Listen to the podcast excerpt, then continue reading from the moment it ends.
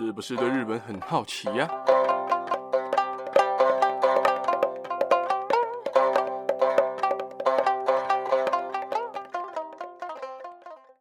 ？Hello，大家好，我是八格阿肉，又是礼拜天的新闻时事时间啦。那要开始讲时事之前呢，想先问大家有没有已经打过疫苗了？因为好像 AZ 在二十三到二十八岁的人，好像最近可以打，好像也很多人已经打了。然后像十八到二十二岁的学生朋友们呢，那可以在九月二十号的时候记得去登记，哎，不对，哎，好像是哎预约，对，预约那个 BNT 疫苗，对不对？就是疫苗已经来了，那大家能够登记到的，能够预约到的，赶快去预约一下，然后疫苗赶快打一打。那跟大家提醒完之后呢，那就要开始我们今天的日本的新闻时事喽。今天想跟大家分享的新闻时事呢，总共有三则，然后最后一则呢是要给大家一个日本的尝试。对，那今天就先来开始我们第一则时事喽。那第一则时事呢，就是日本的厚生劳动省啊，在九月十四号的时候公布了一组数据，就是日本全国一百岁以上的老年人达到了历史上最多的八万六千五百一十人。就是相比去年已经增加了六千多人，然后日本的百岁老人的人数啊，就是已经超过一百岁的老人家的人数，已经持续的增加了五十一年了，而且这些百岁人类的当中呢，有九成是女性，而像男性破百岁的人口也首次的突破了一万人，女性的百岁人类，也就是超过一百岁的女性呢，有七万六千四百五十人，男性则有一万六千人。这个数据其实说实在，真的是蛮夸张的多的。就是大家也知道，日本在世界上算是一个最长寿的国家之一，而且他们的老年人的比例是在持续的增加，就是他们的老年化的程度是越来越严重。而在这些八万六千五百多的百岁人类当中，也就是这些阿公阿嬷里面，其中有一个最高龄的是女性，也就是今年一月刚满一百一十八岁的田中佳子这个阿嬷。这个阿嬷是世界上现在可以说是最高龄的阿嬷，然后也是日本最高龄的阿嬷，她已经一百一十八岁，一百一十八岁了，你想想看，她看过了多少大风大浪？哦，那干话先不讲，我先介绍一下田中佳子这个阿嬷。呃，在我讲这个阿嬷的经历之前呢，想问大家有没有在就是电视上看过？其实，在之前欧美国家那边有个阿嬷，好像活到一百二十几岁吧，然后天天喝啤酒啊，然后吃超好啊，然后大鱼大肉，可是他活超久。然后大家可能以为他超养生什么的，可是他也没有，他就是天天喝酒，然后过得很开心，还抽烟。而你以为日本这个一百一十八岁的阿嬷，她过得就很养生吗？就是像日本人那种养生，其实也没有。田中佳子老奶奶，她出生于明治三十六年，也就是一九零三年。她平常最喜欢吃的就是巧克力，最喜欢喝的就是碳酸饮料，也就是俗称的汽水。而且她现在也以一百二十岁为目标，然后很健康的生活着。田中佳子奶奶，她一九二二年的时候，也就她十九岁的时候，跟她的丈夫结婚了。然后她之后就帮忙她丈夫家族的糯米糕点啊，然后乌龙面等等的生意。后来她的丈夫被征召去参军，所以老奶奶就只好更加投入他们的家族生意。他们两个人总共有四个小孩，然后以及又领养了一个。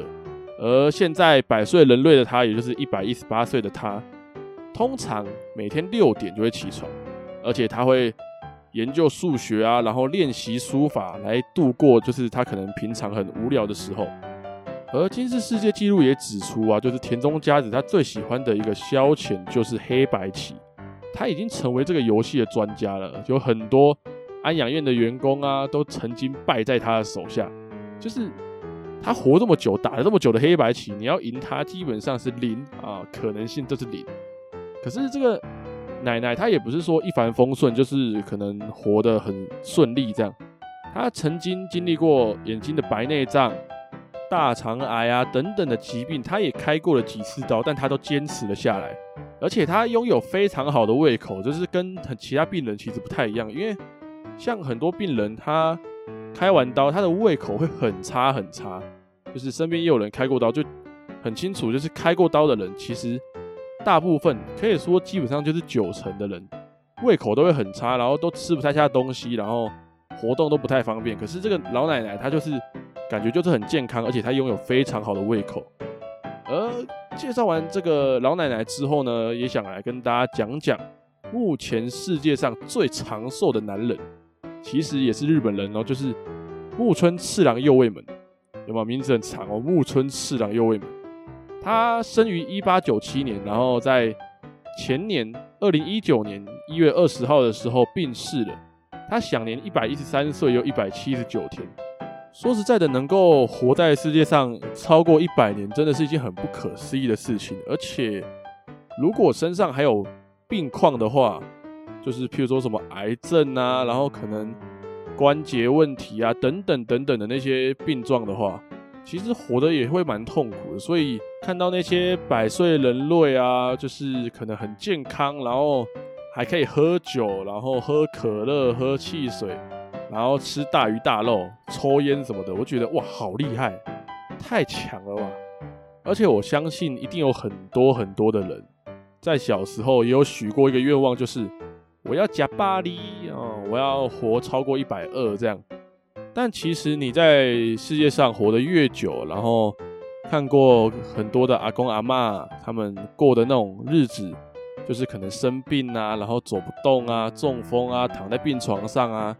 然后可能在病床上度过十年、十五年这种感觉，其实也不是一件好事诶。就是你在世界上，但是你很痛苦，然后很痛苦的过的这种感觉也不太好。所以现在才会有国家，例如瑞士啊，就提出了安乐死这种比较人道，然后又不失尊严的这种寻死的方，也不是说寻死啊，就是让你在走的时候可以走得比较没有苦痛，就是比较舒服一点啊。而且台湾其实，在安乐死这个议题上面，其实也讨论了很多年，但其实都没有讨论出一个东西来啦。我是像我是觉得，与其死得很痛苦，就是不如你让我安乐死这种感觉。好啦，拍谁拍谁，好像有点太沉重了。那直接我们来接下我们第二则，好不好？就是日本。的护理师重复的使用针筒，就是在打疫苗的时候，他重复的使用针筒，可是他在十四天后才去向上面报告说，我重复的使用到针筒这件事情。根据日本的 NHK 报道啊，就在八月三十一号的时候，立命馆大学的校园进行职场的疫苗接种作业，然后在接种的时候啊，有一个护理师他。误将使用过针筒当做没有用过针筒，对一个民众施打疫苗，就是很多人说啊，可能是他的失误啊，他可能没有发现呢、但针筒在他手上，他怎么可能会没发现？所以，尽管那个护理师施打的当下就已经发现他重复使用针筒了，但是他却没有马上通报，可能是怕被罚款，或者是怕被。就是降职，或者是直接拔掉他的工作，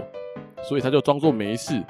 而且还把刚刚那个用过两次的针筒，还有一支没有用过的针筒丢掉，然后就想要隐瞒他这个过失。因为为什么他要把一支没有用过的针筒丢掉？就是这样数量才不会错。所以他直至九月十三号，也就是大概五天前，这个护理师才终于向。他所属的关系健康福祉协会来坦诚他的过失，而这个夸张的行径也让这个时段到那个大学，也就是立命馆大学接种疫苗的八十一个人，全部都要接受血液跟抗体的筛检，来确保安全。而截至目前呢、啊，就是到现在为止，也没有什么相关的不良反应的报告啊，然后。大学方面那边也致歉了，就是强调说要将彻底的检讨施打作业的规则，然后就以防类似的事件再发生这样。而现在日本境内啊，累计的病例数已经高达了一百六十六万九千九百多例，累计的死亡数啊也高达了一万七千多例哦。说实在的，你现在看到的数字这么高，一百六十六万，但这个是确诊的病例数，它里面没有计算就是已经康复的、已经痊愈的。而其实现在日本的疫情状况啊，比之前一段时间。还稍微的那么好了一些些，像之前有一段时间，好几天，日本国内境内的确诊病例都是两万两万在算的，而现在的病例数啊，每一天大概都是五千到七千左右，所以他们的疫情其实有稍微的，真的是稍微的趋缓。真的希望日本继续保持下去啊，这样我们就可以很快的就可以带到日本去旅游了。真的非常期待这一天的到来啊！希望那一天不要来得太晚，希望可以早点来。而有在收听我的节目的住在日本的听众，无论是东京的、埼玉的、大阪的，还有北海道的朋友们，大家也请照顾好自己，然后口罩都戴好，酒精都备着，一起期待日本嘉陵的那一天到来吧。那接下来就是最后一则了。最后一则其实不算是新闻时事，而是一个去日本应该要有的尝试。呃在这边就先跟大家分享一下，就是日本对小朋友的隐私其实是非常非常非常重视的。而像你如果是很喜欢拍照啊，就是你可能去旅行的时候会带着相机，然后你手机很喜欢拍照的人，去日本其实要非常注意哦，就是。如果有日本的小朋友啊，可能下课或干嘛的，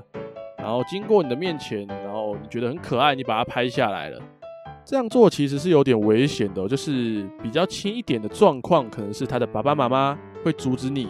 就请你不要拍小朋友，或者是他的老师，请你不要拍他的学生，而比较重一点的状况，可能会直接报警哦，就是可能爸爸妈妈或老师会直接报警。这时候你的麻烦可就大了，因为你有可能会吃上官司，你可能会被告。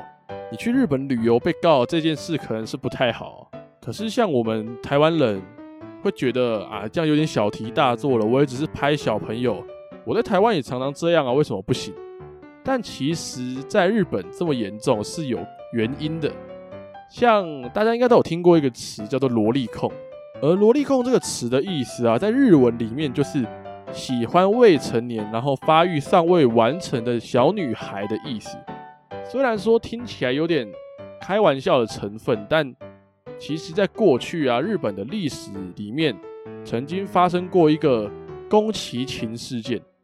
宫崎勤事件呢，就是在一九八八年的时候，他诱拐甚至杀害，然后奸尸了四名，就是介于四岁到七岁的小女童的可怕杀人事件。而犯案的凶手宫崎勤在媒体的炒作下，也连累了御宅族，也就是现在的所谓的宅男那些，都被贴上了标签呢，而且备受了歧视。而且更大的影响就是让日本的家长更加的意识到，未成年的孩童，也就是小朋友，可能成为成年人的目标，所以日本人就更加的重视未成年的安全，即便是镜头，即便是手机，即便是相机，对日本人来说。也是非常严重的一件事情。即使这个事件过了多年啊，日本的媒体承认了当年是刻意布置了宫崎勤的居所，将恋童癖跟御宅族，也就是萝莉控这些等等的族群画上等号。但是几年来，日本大多数的人啊，对御宅族都还是非常的有意见的。而萝莉控在日本也不像台湾那样是可以随便开玩笑的一个词。对日本人来说，“萝莉控”这个词比较容易跟对未成年的小朋友下手的性犯罪联想在一起。而虽然说台湾人都知道啊，就是实际上台湾也是治安很好的国家，但是在日本，大多数的日本人是没有办法分辨你是台湾人还是中国人还是亚洲国家的人，就是因为大家都是黄皮肤嘛，他们就只会。看说你打扮跟日本人不太一样，所以有些地区在日本的有些地区，外国人就是只要不是日本的就叫外国人嘛。外国人其实经常也被贴上了犯罪者的标签哦。尽管这个感觉就是一个歧视，但是其实在日本很多高犯罪率的地方啊，通常跟韩国、中国的黑帮，还有印度啊、东南亚国家的移入者有非常非常非常大的关联。在外国人比例很高的地方啊，也会被日本人普遍视为就是治安不好的那种地带。例如有小印度之称的江户川区，就是那个江户川柯南的那个江户川，还有被谣传说被中国黑帮所统治、被支配的地方，池袋等等的地方啊，都被媒体的渲染啊，然后报道啊，久而久之，当你的打扮跟举动，明显被日本人识别为外国人的时候，你也蛮有可能被贴上犯罪者的标签，也就是犯人的标签。所以去日本旅游的时候啊，拿出手机或拿出相机要拍照之前，真的要稍微注意一点，稍微小心一点。例如一些可能节日啊、万圣节啊、什么祭典啊之类的，如果你想要拍一个人，你一个不认识的人。你就先去问一下对方，说可不可以拍照，人家同意之后，你再拍，这样比较安全一点，保护别人也保护你自己。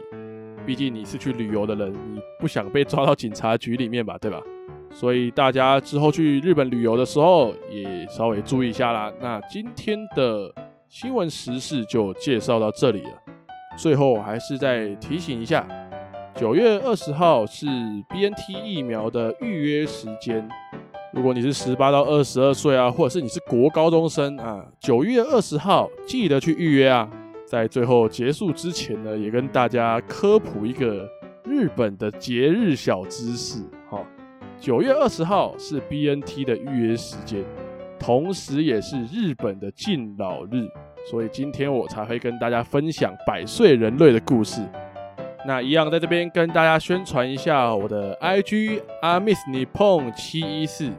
在简介下面，在节目的简介里面也都有写，